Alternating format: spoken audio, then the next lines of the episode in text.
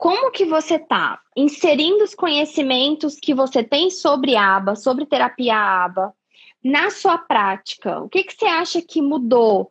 E agora que você tem esse conhecimento e que você e como uma das coisas que você tem desse conhecimento é você utilizar aí é, não só o protocolo, o protocolo ele é só um veículo para que você possa conseguir fazer uma avaliação, mas é muito mais que isso, porque é um olhar é, dentro daquela perspectiva como aquela ciência vê a linguagem, vê o desenvolvimento da comunicação. Então, o VibMap é só um elemento dentro de tudo isso, e é justamente isso que a gente busca trazer no treinamento, é, é mostrar para vocês que coisas elas, elas são muito mais amplas e que para você ser um bom profissional, você precisa encaixar todas essas peças e entender isso. O que, que você consegue ver ali é, na forma como você está lidando com os seus pacientes, que desde quando você recebe eles até o desenvolvimento da sua intervenção?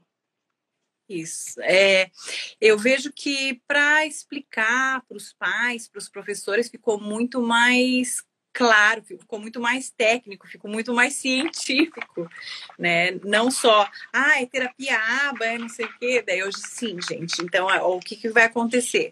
E daí eu dou exemplos, fica muito mais claro para pais entenderem, ó, você você está fazendo isso, aí chega a criancinha chorando, né? Daí, mãe, não precisa acompanhar até a porta. Pode deixar que daqui eu levo ele. E daí ela, ai, mas por quê? Daí eu não, eu já, já retorno e a gente já conversa né? Confia em mim. E daí pego a criança e a criança vai chorando, e aí ela entra na sala, e daqui a pouco tá tudo diferente. A mãe pode vir olhar pela janelinha, né? E ela olha, daí o que, que você fez com ele?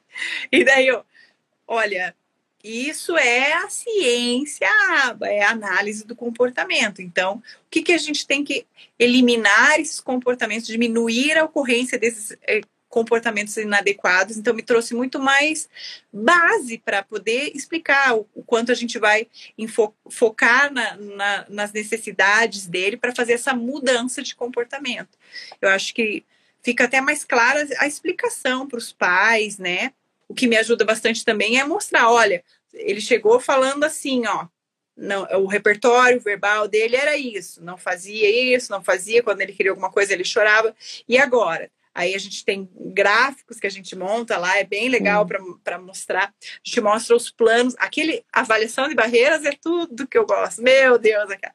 beleza, então primeiro vamos ter que limpar essas barreiras aqui, vamos ter que diminuir Sim. isso aqui. Então ele tem dificuldade de ficar aqui sem a mãe, então ele vai ter que aprender e vai, vai ter que entender que ele ficando aqui é legal, é divertido.